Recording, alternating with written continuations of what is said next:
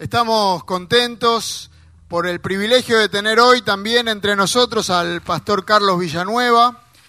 Carlos, voy a pedirte que pases. Él fue durante cuántos años rector del Seminario Bautista. En dos periodos fui 13 años rector del Seminario Bautista. Bien, también profesor, profesor de Biblia, profesor de Antiguo Testamento, de libros del Antiguo Testamento. Dios lo, lo, usó de muchas maneras.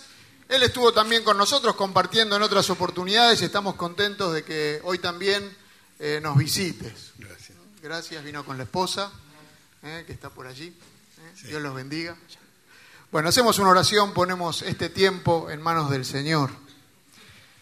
Señor, gracias porque tenemos este hermoso privilegio de reunirnos en libertad, de reconocer tu nombre, de cantarte y también de abrir tu palabra para que nos hables a través de ella. Amén. Y gracias por el pastor que hoy nos visita y Señor, esta palabra que vos pusiste en él, que llegue hasta lo más profundo de nuestros corazones y haga eh, la obra que vos quieras hacer en cada uno de nosotros. En el nombre de Jesús. Amén. Bueno, yo no voy a volver a decir, bueno, que esperar que ustedes me digan buenos días. Bueno, le digo yo buenos días a todos. Este, ya nos lo dijimos dos veces y me parece que alcanza para, para ser el día. Un gusto estar nuevamente. No recuerdo cuándo fue la última vez que estuve, y estuve aquí también, un año, ¿no? Más o menos. Y, y en este lugar. No, me parece que era allá. Pero acá también estuve otra vez, varias veces con ustedes, así que los que hace años que están ya me conocen, me han visto, este, me han escuchado alguna vez en este lugar. Como dijo mi hermano recién, estuve en el seminario por muchos años enseñando, 34 años o más, la verdad es que no me acuerdo, mi esposa lo sabrá, este, y en este momento ya estoy jubilado de la enseñanza profesional, oficial, ¿verdad? Sigo enseñando este, y sigo trabajando con la escritura. En realidad, en este momento mi principal ocupación tiene que ver con la traducción de la Biblia. Estoy trabajando eh, en ese sentido. Y quería compartir con ustedes un pasaje, reflexionar un pasaje, Bien dijo mi hermano, yo enseñé durante 34 años Antiguo Testamento, pero eso no significa que no leo y no enseño. El año pasado estuvimos traduciendo el Nuevo Testamento con un equipo y me hicieron volver a leer el griego este, y a recordar lo que yo alguna vez había estudiado. Este, y fue un ejercicio muy lindo y muy, muy agradable para mí. Si ponemos la primera ahí. Yo quisiera hablar hoy sobre un texto de la carta del apóstol San Pablo a los Efesios, en el capítulo 3, a ustedes que tienen Biblia. Este, ah, pero está muy buena la idea, te lo felicito y gracias por avisarme.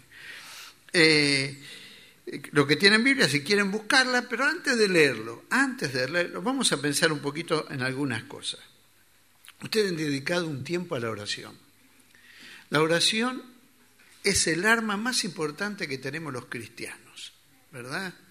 Está bueno, está lindo cantar, alabar al Señor. Pero ¿saben qué? En los momentos difíciles nuestra propia canción se puede convertir en una oración.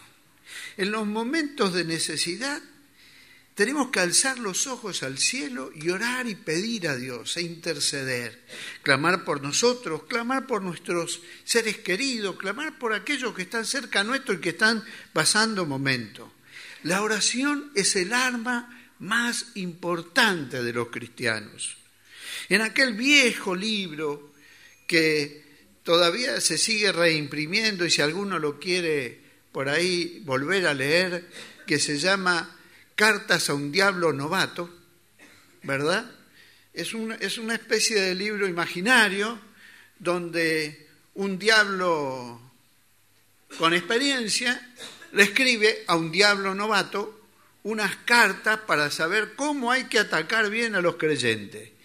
Y lo primero que dice es, lo que primero tiene que evitar es que oren. Que lean la Biblia, que vayan a la iglesia, que visiten gente, está bien, pero no que oren. Porque si oran es cuando se hacen fuertes. En este pasaje que tenemos por delante, tenemos la segunda oración de Pablo que tiene la carta a los Efesios. Quizás una sola preguntita, una sola observación sobre la carta a los Efesios. La carta a los Efesios es una carta que Pablo escribió no solo para una iglesia, la iglesia de Éfeso, en la cual él conocía tan bien y había pasado allí varios años como lugar de residencia y con los hermanos, pastoreándolo y acompañándolo, sino que la misma carta tiene la naturaleza de ser escrita no solo para esa iglesia, sino para todas las iglesias vecinas que estaban allí. Es algo así como una carta circular. Por eso el apóstol trata los grandes temas que tienen que ver con la iglesia. Y es interesante que en dos pasajes de esta carta el apóstol ora. En el capítulo 1 tiene su primera oración, una oración que es para... Eh, pasamos a la siguiente, me olvido, este, si ves que voy hablando del tema que vos ves ahí, dale para, para adelante, para que ustedes me sigan la, idea. ¿no?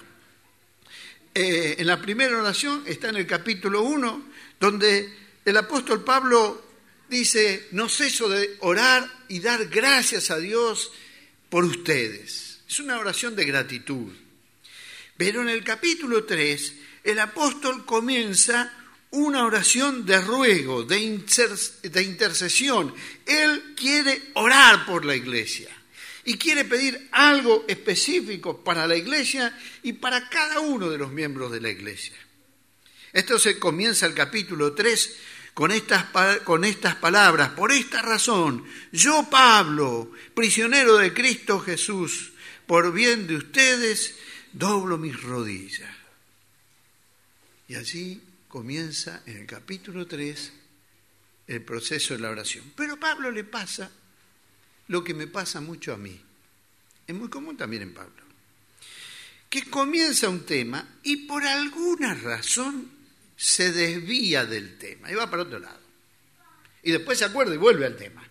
Y en el capítulo, versículo 14, dice, por esta razón, otra vez, doblo mis rodillas, como diciendo, sigo con el tema. Yo dije que 34 años enseñé, pero el lunes pasado estoy enseñando ahora a un grupo de hermanos en distintas iglesias. Este, voy a, darle. El lunes pasado me dijeron algo que en los 34 años, y aquí hay algunos que han sido alumnos míos, este, nadie me dijo, nadie me dijo. Porque estábamos hablando de un tema y de pronto yo me di cuenta, le dije, hermano, discúlpeme, me estoy yendo por las ramas, vamos a volver al tema. Y uno de los, de los hermanos que estaba así presente, pastor, usted es Tarzán. ¿Cómo? Sí, sí, porque usted anda siempre por la rama como Tarzán. Y dije, bueno, gracias. No me dijiste la monachita, porque hubiera sido peor que me hubiera dicho, usted la monachita, ¿verdad? Pero, pero usted Tarzán, se va por las ramas. Esto le pasa a Pablo. Comienza diciendo, quiero orar por ustedes. Y empieza entonces a plantear otro tema, se acuerda de que está preso, que, que su, su prisión es para bien de la iglesia y el estar preso para él no significaba haber perdido la libertad. Si ustedes leen allí con la Biblia abierta, ¿verdad? Que habla de que es prisionero, pero él vuelve a decir más adelante que, él está en el versículo 12, disfrutamos la libertad y confianza para acercarnos a Dios. Un prisionero libre. ¿Saben por qué?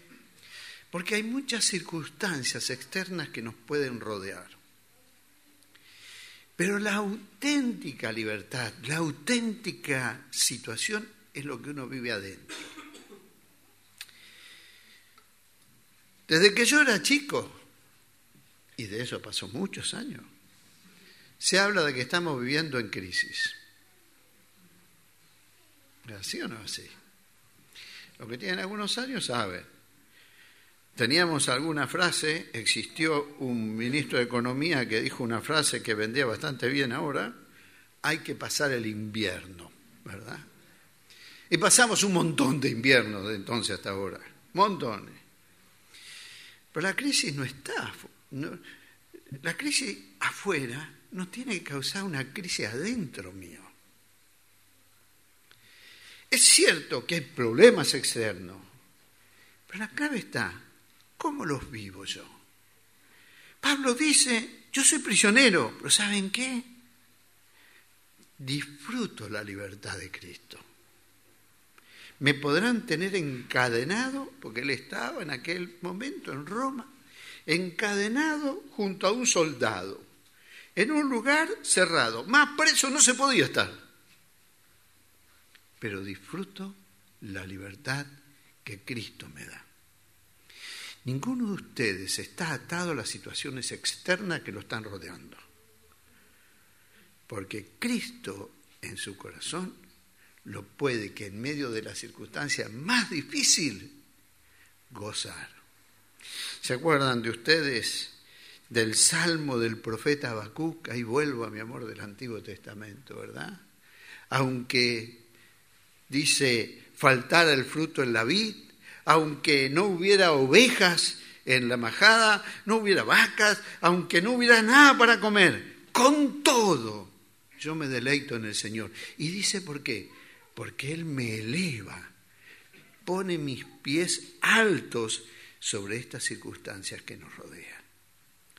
Por eso Pablo, en esta digresión inicial, antes de llegar a la oración, le dice, estoy preso, pero ojo, soy más libre que nunca porque tengo esa libertad que Cristo me da. Y entonces comienza con la oración. Y ahí pasamos a la primera, a la segunda, no sé qué número, vos pasás más, este, que vamos viendo. Yo cito allí una frase de Stott porque me impactó al leer. Stott es un hombre que murió hace unos años, un autor y un predicador genial, que escribió esa frase que allí todos oramos acerca de los que nos preocupa. Y evidentemente no estamos preocupados por aquellas cosas que no incluimos en nuestras oraciones. A ver.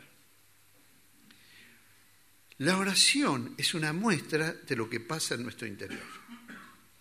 Si hay algo que nos duele, si hay algo que nos preocupa, oramos y no nos olvidamos de orar. Ahora, a veces podemos decir, sí, lo voy a tener presente en oración, pero no lo tenemos presente en oración porque no nos ha preocupado. Varios de los que están aquí han conocido al doctor Stanley Clark, ¿verdad? ¿Te acuerdas? Eh, ¿Quién más? Varios se acuerdan, ¿no? Este de él. Era un hombre que a los alumnos les pedía la primera clase, le daba una hojita y le decía, deme un motivo de oración para que yo ore por usted. Un motivo que es importante. Y entonces uno le llenaba la hojita y le daba. Lo que ocurría con él es que como a los dos o tres meses, dependía, se acercaba y le preguntaba, ¿cómo va este motivo? Y la verdad es que la mayoría de nosotros nos habíamos olvidado ¿No fue así? Nos habíamos olvidado del motivo que... Porque ¿saben qué? Le habíamos dado un motivo sin que sea el motivo realmente. Claro, en algunos casos nos daba vergüenza poner lo que nosotros queríamos poner. Entonces le poníamos algo para llenar el papelito. Pero él no se olvidaba. Y él venía así, porque usaba todos los días los papelitos en el momento de oración. Yo lo he visto en la oficina con sus papelitos, revisándolo y orando. Y entonces nos preguntaba, ¿cómo va eso? ¿Cómo estás en este tema? Y yo, ¿qué tema? a ver, hay que recordar. ¿Quién le había dicho yo que era el tema que me preocupaba, no? Y lo sigue haciendo, porque el otro día me escribió por un tema que yo le dije que oremos. Esta vez sí me preocupaba, ¿eh? No, no. Este, y le pude contestar porque la, la oración oramos por lo que nos preocupa. La oración es un arma. La oración es algo que aquí Pablo hace. Entonces vamos a leer el texto. Ahora sí, después de tanta vuelta, vamos a leer el texto de Efesios capítulo 3, versículo 14 hasta el versículo 21. Voy a leerlo yo, si alguno tiene, tiene eh, su, Biblia y ve que hay una diferencia, lo voy a leer la nueva versión internacional. es la Biblia que más uso yo, ¿verdad? Por esta razón, me arrodillo delante del Padre, de quien recibe nombre toda familia, en el cielo y en la tierra. Le pido que por medio del Espíritu y con el poder que procede de sus gloriosas riquezas, lo fortalezca a ustedes en lo íntimo de su ser, para que por la fe, en, por la fe Cristo habite en sus corazones. Y pido que arraigados y cimentados en amor puedan comprender junto con todos los santos cuán ancho y largo, alto y profundo es el amor de Cristo, a fin de que conozcan ese amor que sobrepasa nuestro conocimiento para que seáis llenos de la plenitud de Dios, al que pueda hacer muchísimo más de todo lo que nosotros pedimos e imaginemos, por el poder que obra eficazmente en nosotros. A Él sea la gloria en la Iglesia y en Cristo Jesús por todas las generaciones, por los siglos de los siglos. Amén. Así está la oración de Pablo. Permítanme que en primer lugar mencione, la próxima, ¿eh? la introducción a la oración. ¿Cómo comienza Pablo la oración? Dice, por esta razón. De hecho, mismo, el versículo 1 del, eh, capítulo 3 vuelve a decir, por esta razón. Es decir, que no es la razón la digresión de Pablo, ese, ese, sanateo de Pablo que tiene en el medio. No, no. La razón es anterior. Y si uno da la vuelta a la página, como en mi caso, se da cuenta que el capítulo 2 eh, termina hablando que por medio de él tenemos acceso al Padre por un mismo espíritu. Porque Cristo es nuestra paz y que somos edificados en el fundamento de los apóstoles y los profetas. En Él todo el edificio bien armado se va levantando para llegar a ser un templo santo en el Señor. En Él también ustedes, es decir, nosotros, somos edificados juntamente para ser morada de Dios en el Espíritu. Es decir, esta es la razón. La razón principal es la obra redentora de Cristo. Pablo puede orar porque Cristo abrió la puerta para que nosotros tengamos acceso al Padre. Cuando nosotros decimos, oramos en el nombre de Jesús, lo que estamos diciendo, no como una frase vacía, sino que oramos, tenemos la posibilidad de orar por la obra de Cristo Jesús en la cruz. Él abrió la puerta y Él nos permite acercarnos a Él. No oramos porque somos buenos, no oramos porque somos eh, personas agradables, no oramos porque queremos orar, oramos porque Cristo y la oración eh, es justamente eso que Cristo abrió para que nosotros tengamos acceso al Padre y podamos llegar ante Él y presentar nuestras peticiones, presentar nuestro dolor, nuestra angustia y nuestras alegrías, porque también la oración es gratitud y alabanza, como lo mostró Pablo en el capítulo 1. Por esta razón, por la obra redentora de Cristo, aquí elevo mi oración. Y dice el texto, me arrodillo. La posición de los judíos para orar era de pie. Los judíos oraban de pie. Yo menciono allí, pongo, para que ustedes busquen después, porque esto eh, es para que lean, en Lucas 8, donde se habla del fariseo y el publicano. ¿Se acuerdan ustedes del fariseo y el publicano que llegan hasta el templo para orar? ¿Lo recuerdan o no? Hagan alguna señal con la cabeza que están despiertos, más o menos. Bien. El fariseo y el publicano llegan para orar. Estaban los dos de pie. Porque esa era la posición.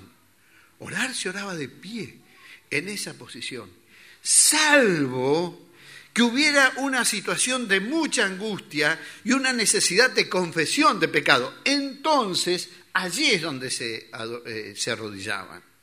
Y Pablo está en este momento diciendo, me arrodillo, que para nosotros hoy pareciera ser normal, pero para un judío que lo estaba leyendo en ese momento, que Pablo diga, me arrodillo, está implicando que Pablo tiene algo muy serio, algo muy dentro suyo, que lo lleva no a orar de pie y alzando las manos, como leímos en el texto de Lamentaciones, porque en Lamentaciones se nos habla de que se oraba de pie y levantando la mano, y había una situación de angustia allí difícil. Pablo dice, me arrodillo, me pongo me humillo, me pongo de rodillas pidiendo a Dios y clamando a Él. ¿A quién? A Dios que es el Padre. Dios es el Padre de todos, de toda familia, o como puede ser traducido. Este es uno de los textos que hemos tratado de traducir, mejorar, pero vamos a quedar con de toda familia como es histórico. Se puede traducir de toda la familia no solamente de toda la tierra, de todas las familias, sino también de toda la familia. Una de las responsabilidades que nosotros tenemos como padres es orar por nuestra familia, presentar a nuestra familia, interceder por ellos, presentarlos a Dios. De esta manera Pablo abre su oración y Vamos a la siguiente para ir un poquito más rápido. Pido disculpas porque eh, me parece ya que como la monachita sigo yéndome por la rama. ¿Qué, es, ¿Qué es lo que ora él? Pablo va allí a presentar cuatro pedidos muy claros. En primer lugar, él pide que seamos fortalecidos, dice la reina Valera, en el hombre interior. La verdad que el término hombre significa el ser humano, no significa varón como entendemos nosotros. Entonces, por eso la nueva versión internacional dice en tu ser interior, en tu interioridad. La fortaleza interior. La fortaleza física desaparece. La fortaleza física se va perdiendo con el correr de los años. Eso yo lo siento, lo siento en mi cuerpo. Será que a veces quiero hacer cosas, pero me doy cuenta que no las puedo hacer como quisiera hacerlas porque, ¿eh? como dice Pablo también en Corintio, el cuerpo exterior se va desgastando día en día. Pero él dice, ustedes necesitan fortaleza interior. Y aquí hay que señalar algunas cosas muy simples. En primer lugar, que el espíritu es aquel que es el medio para fortalecernos interiormente. Es cierto que nosotros podemos animarnos mutuamente. ¿eh? Para eso existen todos los libros de autoayuda. No sé si oyeron. Esos libros de autoayuda que eh, te dicen, vos sos bueno, vos sos grande, vos sos... Todo eso. Te tratan de, darte manija e inflarte el ego para que vos te sientas exitoso y poderoso. Podemos intentarlo de esa manera. Pero la verdad que eso, eso es hinchazón, no gordura. ¿Entiendes ese, ese, ejemplo que estoy dando? Una cosa está gorda y otra cosa está hinchado, ¿no? ¿Saben cómo es eso, no? ¿O no? En el último año y medio bajé 20 kilos. No estaba hinchado. Tengo una foto en el, en el WhatsApp que mi, parecía que tuviera papera. Este, eso es gordura, no hinchazón. Cuando uno tiene papera se le hincha acá, pero cuando uno está gordo también se le hincha acá. Eh, eso, eso es hinchazón, no gordura. El que nos puede fortalecer es el espíritu.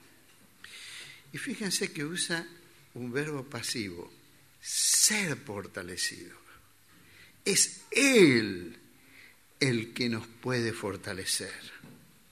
Ya Pablo lo dijo en 2 Corintios capítulo 12, cuando hablaba de su problema y de su debilidad, dijo que clamó una y, dos veces para que Dios le quite este, esta espina en la carne que lo limitaba. Y esa frase que Jesús le dijo a él o que Dios le dijo a él es clave. Mi poder se muestra en tu debilidad. Cuando somos débiles es cuando nosotros podemos, vamos a clamar a Dios y Él nos va a fortalecer. Y esa es la auténtica fortaleza que debemos tener.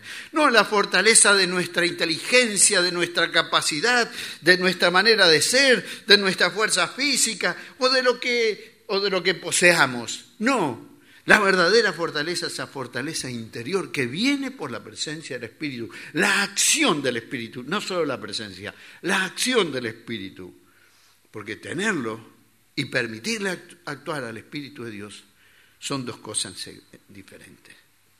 En primer lugar, Él pide fortaleza interior.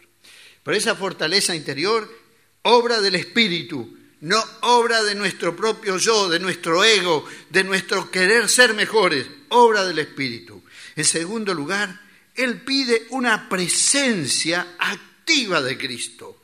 Es muy interesante porque Él está hablando a los creyentes no está hablando a los incrédulos y le dice que por la fe Cristo habite en sus corazones. ¿Cómo por la fe? Si nosotros somos creyentes justamente porque creemos y recibimos a Cristo. Entonces, ¿por qué ahora a nosotros que ya tenemos a Cristo nos dice que Cristo habite en sus corazones? Cuando yo era chico, Muchas de las casas de los creyentes tenían un cartelito, que gracias a Dios no existe más, que decía, Cristo es el huésped de este hogar. ¿Alguien recuerda ese cartelito de los que están acá, que tienen que tener mi edad o más? Bueno, pero hay, uno que levantó la mano que no tiene mi edad de ninguna manera. Este, mucho más joven, ¿verdad? Cristo es el huésped de nuestro hogar. Un huésped es alguien que viene de visita. Y como viene de visita, le decimos, mira, este es tu lugar, esta es tu camita, este, puedes sentarte acá, vení, entonces se sienta a la mesa donde nosotros le indicamos, hace lo que nosotros le decimos. En realidad, en griego hay dos términos para habitar. Uno que significa justamente eso, huésped, y otro que significa vivir de manera permanente. Por eso es lo que está diciendo allí, no que sea el huésped, sino que viva. Y hay una frase que me ha impactado a mí de el autor de mi experiencia con Dios, Blackaby. Y es la frase que dice la incredulidad del creyente. Y uno dice, ¿cómo la incredulidad del creyente? Es cierto, aceptamos a Cristo por fe, por eso somos creyentes. Pero después en el andar diario ¿Qué es lo que está ocurriendo? Casi vivimos una vida sin fe. Es decir, la fe no es activa para los asuntos diarios de nuestra vida. Oramos a Dios cuando estamos enfermos, cuando tenemos problemas con la enfermedad, no al principio. ¿Es así o no así? Estamos enfermos, y vamos al médico. Pero después, si vemos que la cosa no se decimos, Señor, ayúdame. ¿Y por qué no lo dijimos al principio? ¿Por qué no usamos la fe al principio? ¿Por qué no creímos al principio? ¿Por qué no dejamos que Cristo activamente viva en nuestra vida? Una presencia activa de Cristo, dijo aquel antiguo sacerdote Predica el Evangelio siempre. Cuando lo necesites, usa palabras. Lutero, sé Cristo para los demás. No le hables de Cristo. Muéstrale a Cristo con tu conducta. Este es el gran desafío, que nuestra fe y nuestra confianza, nuestra entrega en el Señor nos haga que Cristo se convierta en una muestra en nosotros. En tercer lugar, Pablo dice, vamos a la tercera, a la siguiente, allí que debemos estar arraigados y cimentados en amor. Es interesante que usa dos imágenes, una de la botánica y otra de la, eh, ¿cómo se dice?, de la construcción, vamos a decirlo así. No sé, debe haber otro término, pero no, no se me ocurre otro. De la arquitectura, ¿no? Este, de la construcción. Raíces profundas, cimientos firmes. Y uno de los elementos que nosotros debemos saber que las raíces y los cimientos no se ven. No se ven los cimientos de aquí. En realidad suelen ser muchas veces lo más caro, pero no se ve. Pero eso es lo que da certeza y seguridad al edificio. Y nosotros debemos aprender a tener el amor como los cimientos, como aquello en lo cual nos apoyemos, sea fundamental. Y yo menciono allí que hay una dimensión del amor. Amor a Dios, amor al prójimo, ya sea hermano o enemigo. Y yo tengo allí una, una, una lucha con eso. ¿no? Yo suelo pensar que es más fácil amar al enemigo que al hermano. ¿Qué le parece a usted la idea? Porque en realidad el enemigo nunca esperamos que nos haga una, una, una nos traicione. ¿Es así o no es así? Nunca esperamos que el enemigo nos haga algo malo. Pero el hermano este, en realidad siempre esperamos que el enemigo nos haga algo malo, estoy diciendo al revés. Siempre esperamos que el enemigo haga algo hermano, haga, algo malo. Y si lo hace, es lo que esperábamos. Pero cuando el hermano nos hace algo malo, nos cuesta, ¿no? Y nos cuesta amar a ese hermano. ¿O es fácil amar a ese hermano? A ese hermano que, que habló mal de nosotros a ese hermano que se prestó al cuchicheo, a ese hermano que no nos devolvió lo que le dimos, a ese hermano, ¿cómo nos cuesta amarlo? El enemigo, si me estafa, bueno, es un enemigo. Si, si habla mal de mí, ¿y qué esperaba? Es un enemigo. Pero el hermano cuesta. Bueno, el amor al prójimo es una de las claves. Y el amor y el cuidado de nuestra propia persona. Jesús dijo, ama a tu prójimo. ¿Cómo qué? ¿Y cuál es el problema que muchas veces tenemos? Es que no nos cuidamos a nosotros mismos, no nos amamos a nosotros mismos. No estoy hablando de un narcisismo, estoy hablando de ese cuidado y de ese respeto que debemos tener por nuestra propia persona. Y la verdad que en esto soy el último que tiene que hablar porque tengo poco cuidado de mi propia persona, pero, pero es algo así. Esto es lo que enseña la Biblia a cuidarme a mí mismo para que sea capaz de dar amor. ¿Cómo voy a dar amor si yo no lo vivo en mi propia persona? Y qué interesante que él dice que debemos conocer ese amor. Todos hemos leído, hemos escuchado, porque de tal manera amó Dios al mundo que dio a su Hijo, que eh, Juan 3, Juan 15, donde dice, nadie tiene mayor amor que este, que todos conocemos. No, no, conocer en la Biblia significa conocer por experiencia, significa palpar, significa disfrutar de eso. Por eso en el Antiguo Testamento se decía, Adán conoció a su mujer, es decir, tuvo una relación con ella y por eso quedó embarazada. Debemos conocer así el amor, vivirlo, incorporarlo, hacer lo que sea nuestro y conocer ese amor en todo su largo, ancho, alto y profundo. Fíjese qué interesante las cuatro dimensiones que Pablo presenta. La cuarta cosa que pide Pablo, pasamos a la siguiente, es ser llenos de la plenitud de Dios. Otra vez, Pablo aquí, para mí, en algún sentido, se va de mambo. ¿Entiende lo que estoy diciendo? Se va de mambo. ¿Alguien no entiende la frase? Se sobrepasa. Eso suena más, más, entendible en castellano. Porque en realidad ya había dicho en una vez Pablo que seamos imitadores de Dios. Y me parece que decir ser imitador de Dios es como decir, qué sé yo, ¿cómo podemos imitar a Dios nosotros? Y es interesante la frase de Pablo. Todos nosotros, con el rostro descubierto, reflejamos como un espejo la gloria del Señor.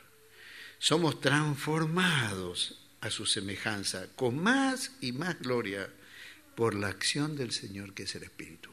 La presencia del Espíritu en nosotros es la gran manifestación.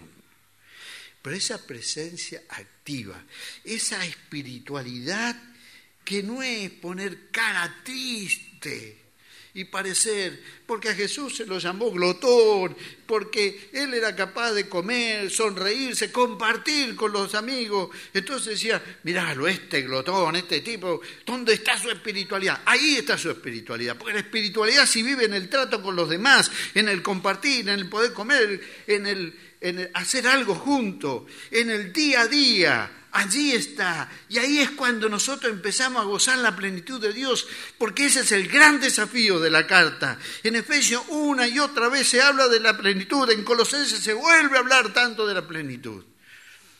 Porque la plenitud de Dios se vive. Dios transformando nuestra vida, nuestras actitudes, nuestra manera de ser. Allí está la clave del cristiano. Y terminando, vamos a ver la conclusión de la oración, el próximo. ¿eh?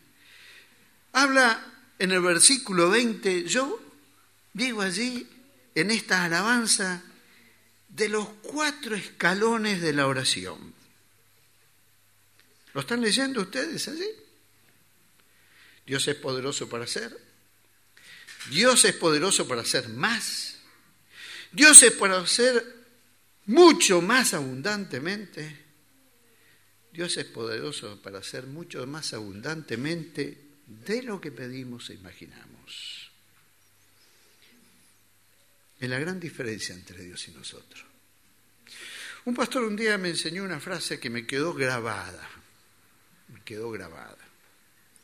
Me dijo así, nuestras promesas, las promesas de los seres humanos, cuando queremos cumplirlas, siempre hacemos menos de lo que prometimos.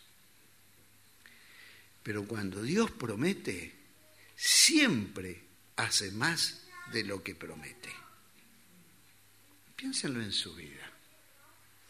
Nosotros muchas veces nos comprometemos y decimos, voy a tratar de hacer los más moderados. Algunos dicen, voy a hacer, pero deberíamos decir, voy a tratar de hacer, ¿verdad? Este, voy a tratar de hacer y hacemos hasta ahí. Pero cuando Dios promete, Él puede hacer más, más abundantemente y más de lo que imaginamos nosotros.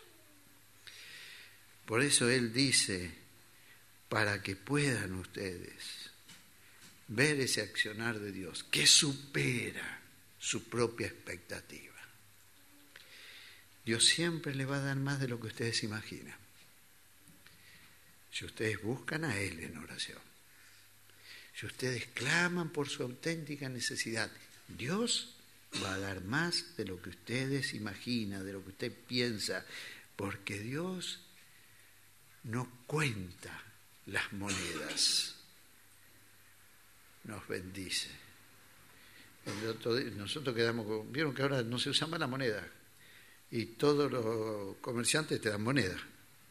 Entonces el otro día fui a comprar algo y saqué de mi bolsillo mi bolsita de moneda y empecé a contarle la moneda al hombre. Y le pregunta eh, otro, digo, atienda al otro hombre, porque mientras yo voy acá en esta historia, porque mi esposa le había puesto un paquetitos, pero no sé por qué rompí los paquetitos y, y ahí empecé a contar las monedas. Y entonces le dice, no, el hombre tiene todas las monedas. Y dice, ¿no tenés ese cambio? Vos no, si, si lo tiene él, el cambio, pero que atienda él, así vos me da vuelta de lo que te da. ni contando las monedas. Dios no cuenta las monedas. Dios da abundantemente. Dios nos da con esa abundancia de lo que nosotros podemos. Si vamos a ir en oración, si oramos justamente con esa oración que no se olvida qué es lo que necesitamos realmente. Y entonces podemos, versículo 21, alabar a Dios por lo que Él es. A Él sea la gloria en la iglesia y en Cristo Jesús por todas las generaciones, por los siglos de los siglos. Stott escribió sobre este versículo, a Él sea la gloria, a este Dios de resurrección y poder, el único que puede hacer que los sueños se hagan realidad. El poder viene de Él y la gloria debe ser para Él. A Él sea la gloria en la iglesia y en Cristo Jesús, en el cuerpo y la cabeza, en la novia y el novio, en la comunidad de paz y el pacificador. Mi hermano, Pablo oró esto por vos y por mí, por esta iglesia. Pidió sobre la fortaleza interior, pidió que pongamos activo a Cristo en nuestra vida, es decir, que la presencia de Cristo sea algo activo, que los demás vean a Cristo en nosotros, en nuestras actitudes, en nuestra conducta, en nuestra manera de actuar, de caminar, de movernos, de responder, que sea lo que Cristo haría en mi lugar. Pablo pidió que nosotros profundicemos y conozcamos el amor y que el amor sea la base de todas nuestras relaciones. Amor a Dios, amor al prójimo, ya sea amigo o enemigo, amor también a nosotros mismos. Porque si hacemos algo que nos daña a nosotros mismos, aunque sea a favor de otro, no estamos cumpliendo eso. Pablo oró para que nosotros podamos vivir plenamente lo que Dios nos quiere dar. La vida cristiana no es una vida triste. Dios no nos llamó para que vivamos tristes y amargados. Nos llamó para que disfrutemos, que gocemos de la vida, pero que lo gocemos en esa comunión con Él, sabiendo lo que es amor y disfrutando el amor. Él entregó su vida por eso. Cristo entregó. Ustedes van a recordar en este momento el cuerpo sufriente, la sangre, o sea, la vida entregada por Cristo para que nosotros vivamos esa plenitud de vida, disfrutemos la vida y mostremos a esta sociedad, a esta Argentina, a este pueblo que necesita de Dios y que quiere vivir al margen de Dios, que quiere confiar en personas en lugar de mirar a Dios.